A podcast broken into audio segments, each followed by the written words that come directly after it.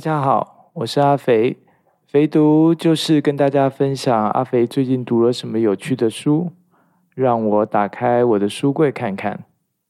好，今天就挑这本来跟大家分享吧。欢迎来到肥读的第十二集。今天要跟大家介绍的书是，其实是一本英文周刊，相信很多人也有听过，叫做《The Economist》，中文一般翻译成《经济学人》。《经济学人》是一本由伦敦经济学人集团出版的周刊，一年出版五十期。为什么周刊不是一年出五十二期，而是五十期？我待会会再分享。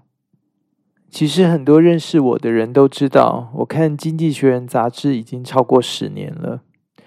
讲真的，每个星期被一本全英文的杂志追着跑，对于英文不是母语的我来说，一开始是挺吃力的，但是在十几年的训练之下，现在比较能够掌握《经济学人》行文的风格跟惯用语，所以已经比较习惯了。当年为什么会挑战一本全英文的周刊呢？难道是因为我好学？答案显然不是。我的初衷跟很多做过类似挑战的人一样，纯粹是工作需要用到英文，所以想加强英文，试着自己创造一个被英文包围的环境。而从之前十几集的分享，大家也应该发现，小说不是我太热爱的阅读类型，所以反正也是看英文，不如顺便也看一些时事跟分析，就一头栽进了《经济学人》的世界。我其实一直都很想分享《经济学人》，包括为什么到现在还一直无怨无悔，以及看了十多年的一些心得，甚至阅读这本杂志的小技巧等等。所以在本季的最后一集，就请大家容许我自肥，把自己的最爱拿出来野人献谱一下吧。先说一下，一般人听到《经济学人》杂志或是英文的新闻杂志，可能容易产生的误解。首先可能会觉得，既然杂志名称叫做《经济学人》，那一定只讲财经。其实不是，当然时事跟商业财经也还是这本杂志的重点。但是我喜欢这本杂志，其中一个原因就是除了时事跟财经，还有更多其他有趣的文章。也许我先介绍一下每期大概的架构。首先是每周时事跟财经摘要各一页，接着是四到六篇不等的 leader，就好像是社论。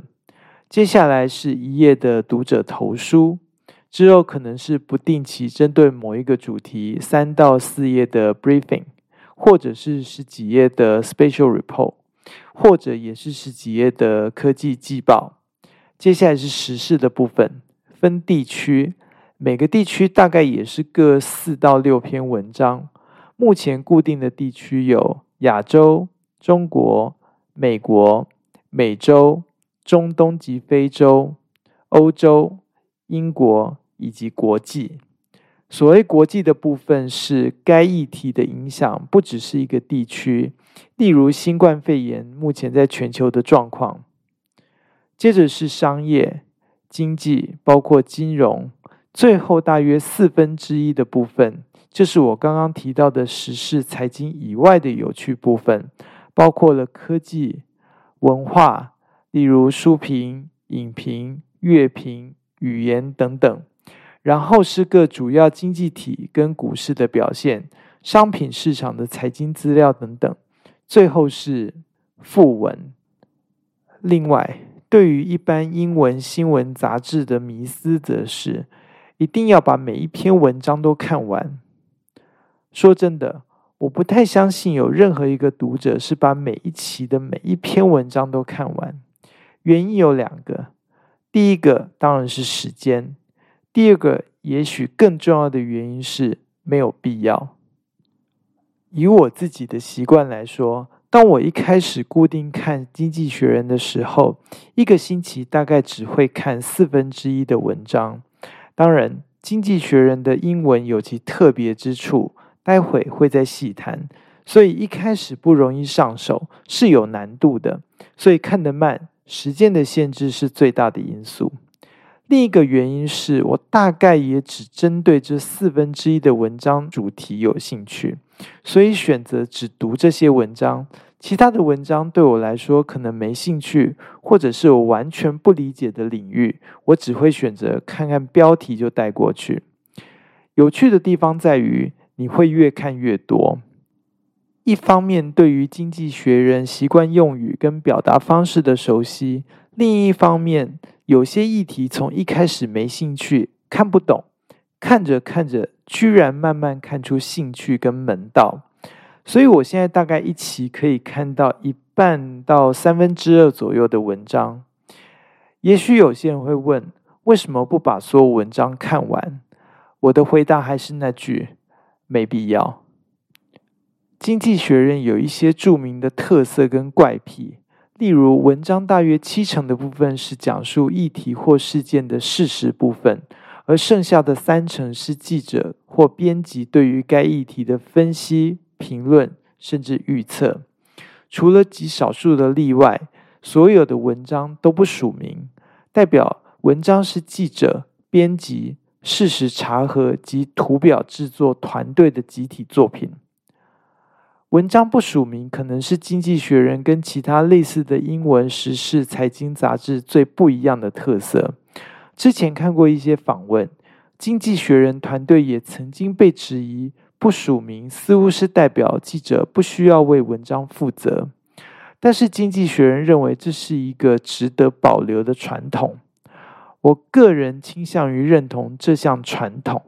因为我知道，编辑及其他后勤协助人员对于一篇文章以及更广泛的一本书的内容跟品质的贡献十分的大，但是只突出文章的署名或者是书籍的作者译者，事实上很容易忽视甚至抹杀了编辑及后勤协助团队的贡献跟努力。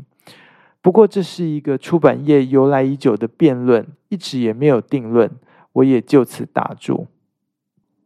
这本杂志的文章一般讲求正反合的叙事，所以不会只有一面倒的讲一边的观点，而是会将一个议题的正方及反方观点都呈现出来。当然，这不代表文章最后就和稀泥，说：“哎呀，两边公说公有理，婆说婆有理，两边都有道理。”事实上，正好相反。这要说到《经济学人》杂志的诞生，是源自于一八四三年，英国商人 James Wilson 反对当时英国政府采行限制贸易的谷物关税，所以发行刊物来推动反谷物税。过去这一百多年，《经济学人》一直秉持着自由主义及自由市场的价值观，而且用这套价值观来评论、衡量不同的议题。因此，文章在讲完正方及反方的观点及论点之后，最终经济学人会以这一套价值观为基准，表达自己支持的立场。在时事部分，主要地区的最后通常有一个固定的小专栏，这个专栏其实是针对该地区的小社论。事实部分比一般的文章少，甚至可能整篇都是评论。所以，经济学人的立场十分鲜明。如果你说他们很右派、很资本主义，他们事实上是会很自豪他们这个立场。但是，好玩的地方在，如果他们看错了趋势，或是某些预测错了，他们也勇于承认，而且会进一步分析当时看错的原因。前面说到，经济学人的用语跟文字有其特色，一开始会很不习惯。甚至看不懂，但是看多了以后，往往会对于英式幽默甚至尖酸刻薄忍俊不住。文字游戏是他们的强项。例如一篇在讲为什么中东每个国家各自有各自的铁路网，但是在一个世纪之前，事实上是有一个区域互相连通的铁路网，而这些旧铁路去了哪里呢？这篇文章的标题是《Murder of the Orient Express》，很明显就是借用推理小说天后克里斯蒂《东方快车谋杀案》的名字，然后巧妙的把书名的 “on” 变成了 “off”，代表这次被谋杀的是东方快车本身，其实这样的游戏并非无的放矢。文章一开始就提到东方快车谋杀案的序幕，而克里斯蒂笔下的世界正是中东区域火车铁路网最兴旺的时期，所以这个文字游戏还带了一点一语双关的味道。另一个有趣的特色是，几乎每篇文章都会用历史掌故来开头，例如前面说的东方快车的例子。这些掌故有的鲜为人知，让读者对于作者们的涉猎广博印象深刻；有些历史故事众所皆知，但是却很巧妙的应用在原本看起来不相关的议题上。看到这样的开头，我通常会困惑。接着，在了解那份巧思之后，常常拍案叫绝。所以，如果你不爱听掌故，可能会觉得很烦，希望作者直接进入重点。但是，爱听掌故的人如我，却是超爱这样的开头。所以在看文章的同时，我也会把《经济学人》杂志当作是文字锻炼的一种方式。怎样让自己说理更清楚？如何利用正反合的逻辑增强自己的论点，甚至怎样可以用英文来拐弯抹角，也就是俗称的骂人不带脏字。现在可以解释一下，为什么一本周刊一年只出五十期？原因是在往年年底耶诞假期之前，会有一本 double issue，也就是一起顶两个星期；而在今年七月，则多了一本夏季的 double issue。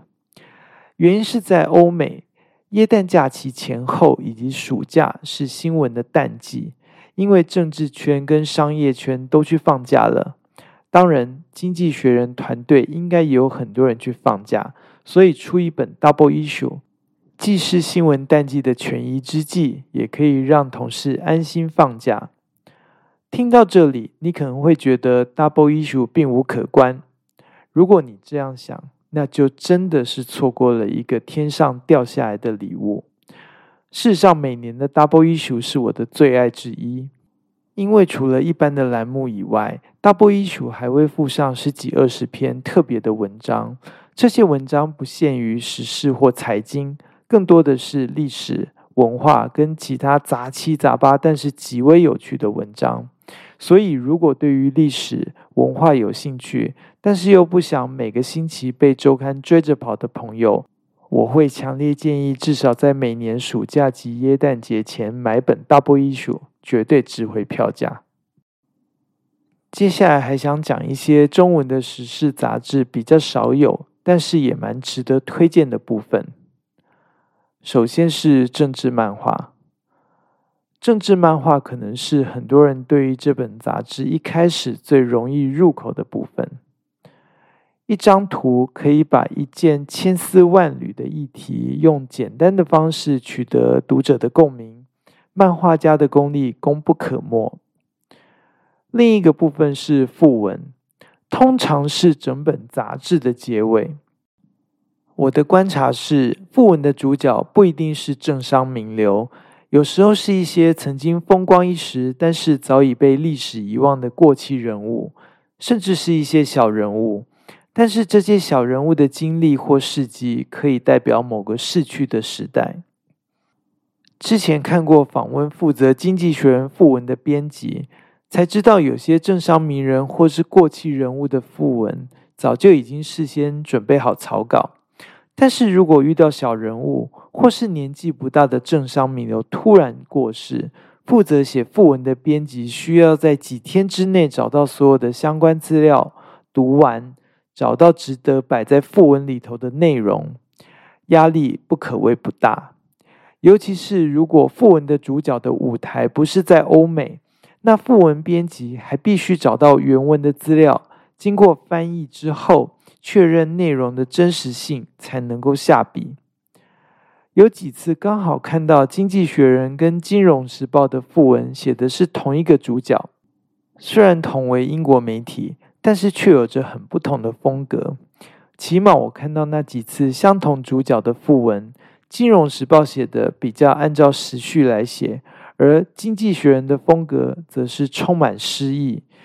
比较喜欢哪种，可能就见仁见智了。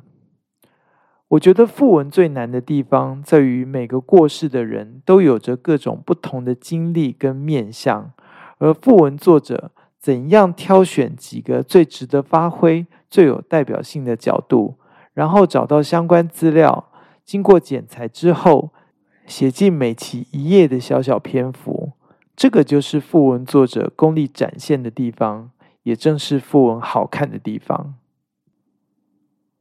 当然。我对于这本杂志也不是完全没有批评。首先，虽然我知道英国还是他们其中一个主要市场，但是私心觉得英国这个地区可以取消，直接并入欧洲。毕竟英国目前在国际舞台上的地位跟重要性，跟战后当时相比已经今非昔比。其次，中东跟非洲的篇幅还是太少。这当然是迎合欧美读者的口味跟兴趣，但是自诩为自由主义及自由市场的捍卫者，我觉得《经济学人》应该更着重这些开发中地区，因为这些地区更需要这些价值观的流传。然后是有时候文字真的太炫技，一个句子有五六个子句，虽然说看久了会习惯。但是对于不熟悉的读者来说，却是个很高的进入门槛。最后是价钱越来越贵。不过这一点我也理解，毕竟现在要经营优质媒体的成本越来越高，所以价钱水涨船高应该也是必然的结果。今天大概分享了我阅读《经济学人》的经验，还包括了一些提醒。例如，并不需要一定要把每一期的每一篇文章都看完等等。希望对于有兴趣接触这本杂志的朋友会有帮助。事实上，我现在每天阅读时间里头，《经济学人》占了一个不小的部分，而我个人觉得是值得的，因为对于个人的思考、分析、文字技巧等等方面都有帮助。当然，也就希望有越来越多华语世界的读者也能享受类似的好处。好，今天的分享就到这里。希望我的介绍能让你有兴趣找到这本书，然后好好享受书带来的乐趣。如果有任何问题或想要跟我讨论及分享，也欢迎用电子邮件跟我联络哦。我们下次见喽，拜拜。